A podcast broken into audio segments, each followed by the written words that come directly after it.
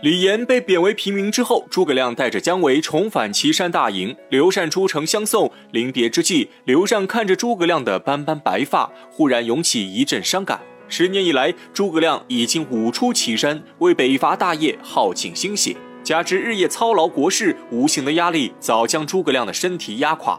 刘禅也不是第一次送诸葛亮出征，但这一次他的心中却隐隐有所不安，总觉得诸葛亮一走就再也回不来了。想到此处，刘禅伤心不已，眼中泛起热泪。自刘备死后，诸葛亮尽心辅佐蜀汉，对他更是如师如父。眼下诸葛亮此去，生死未卜，刘禅万分不舍，亲自扶诸葛亮上车，望着诸葛亮的身影越来越远，刘禅立在原地，含泪拜别。再说前线战事。自诸葛亮走后，魏延统领大军，狂傲之气渐起。这日，马岱在外巡营，看到一员魏将前来相投，便将其带入魏延帐中。原来此人名叫郑文，是魏国前军偏将，奉命和秦朗一起驻守武功。上月，魏延率军攻打武功，郑文二人抵挡不住，弃城而逃。结果回到大营后，秦朗将失城之过全部推给郑文，却将坚守之功全部归于自己。司马懿听信秦朗之言，将秦朗提升为前将军，下令将郑文军法从事。多亏其他将领求情，司马懿才免除郑文死罪，让他率领部下夺回武功。郑文知道自己并非魏延对手，又怨恨司马懿赏罚不分，于是心中一狠，带领部下前来投降魏延。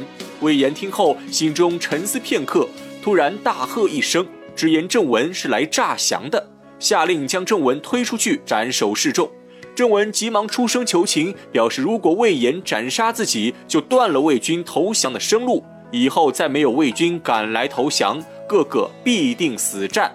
魏延一听，心中陷入犹豫，他知道郑文所言不无道理，正在权衡利弊之际，营外传来嘈杂之声，隐隐有人大喊让郑文出来受死。马岱正要出营查探，有小兵来报。城外来了一队魏军，领头将领自称是阴阳将军秦朗，要找郑文单挑。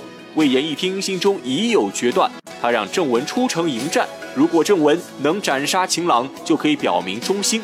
魏延不仅接受郑文的投降，还要封他为前将军。郑文当场答应，拍马出城迎战秦朗。仇敌相见，分外眼红。秦朗和郑文二话不说，直接站在一起，双方大战数个回合。郑文瞅准一处破绽，一枪将秦朗挑落马下，提着秦朗人头大步返回魏延帐中。魏延看到郑文果真斩了秦朗，心中大喜，对郑文再无怀疑，让他入座议事。魏延收了郑文，便问他司马懿的陇西大营有多少兵马。郑文如实禀告，陇西大营有左、中、右三座大寨，人马加起来大约有十三万。魏延一听，心中泛起忧愁。司马懿号称天下第一守城大将，他率领十三万大军坚守不出，魏延一时间还真不敢轻举妄动。此时郑文却透露出一个天大的消息，他告诉魏延，司马懿其实不在陇西大营，为了埋伏诸葛亮，司马懿已经偷偷移往北原大营，而北原营中只有五千骑兵。魏延得知消息，大喜过望。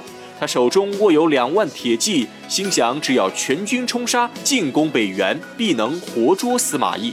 到那时候，自己就是北伐第一功臣。想到此处，魏延心情激荡，坐立不安，已在考虑出兵之事。马岱却心有不安，他提醒魏延，诸葛亮临走之前留下严令，让他坚守必战，不可轻易出击。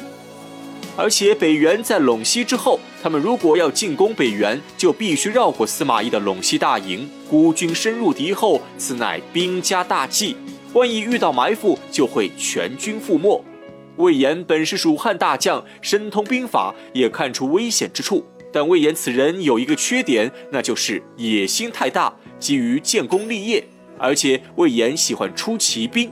之前的子午谷奇袭，诸葛亮一直不肯采纳他的意见。魏延早就心怀不满，眼下有如此绝妙的战机，魏延心动不已，甘愿冒险一试。于是当场下令，全军三更起行，要在天亮之前绕过陇西，直取魏军后方的北原大营。魏延刚走，诸葛亮便回到前线大营。此次归来，诸葛亮还请出自己的老友杨仪，让他担任参军一职。杨仪本是荆州主簿，后来投降关羽，其人处事机敏，诸葛亮十分欣赏他的才干，因此才将他调到前线重用。但杨仪这个人也有性格上的缺点，那就是孤傲猖狂，心胸狭隘，尤其与魏延更是针锋相对，势同水火。此乃后话不提。诸葛亮看到众将皆来相迎，却独独不见魏延帐下将领，急忙问王平魏延何在。王平将今日发生的事情如实禀告给诸葛亮。诸葛亮一听，大惊失色。他虽然没有亲眼所见，但从王平的只言片语中，诸葛亮已经看出此事疑点颇多。那郑文本是无名之辈，秦朗却是久战成名的魏军大将。郑文只用几个回合就斩了秦朗，其中必然有诈。王平等人听后恍然大悟，如果不是诸葛亮一番分析，他们根本看不出这竟然是司马懿的诈降之计。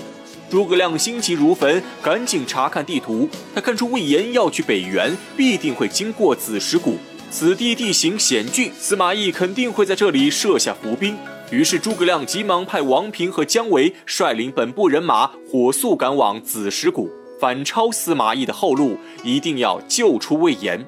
王平二人奉命离去，魏延带兵行至子时谷，果然中了司马懿的埋伏。魏军在山上乱箭齐发，魏延兵马瞬间死伤惨重，马岱更是被一箭射穿左臂。此时郑文目的达成，偷偷骑马逃跑，但被魏延发现。魏延取出宝弓凝神搭箭，一箭正中郑文后心，箭头穿胸而过，郑文当场被魏延射死。而魏延不愧是久经沙场的名将，虽然中了司马懿的埋伏，但他临危不乱，瞬间已经做出正确决定。他大声呼喊士兵，让他们千万不要后退，加速前进，一鼓作气冲出谷口，这样才能有一线生机。士兵们被魏延激励，跟着他往谷外冲去。此时司马懿正在山上观战，看到魏延想冲出山谷，立刻让儿子司马昭率领全部兵马守住谷口，务必要截杀魏延。眼看魏延就要全军覆没，王平和姜维率领援军及时赶到，三人兵合一处，信心大增，拼死冲破魏军包围。虽然侥幸捡回一条性命，但魏延的两万铁骑损失惨重，清点过后竟死伤五六千兵马。此战，司马懿略施小计，大获全胜。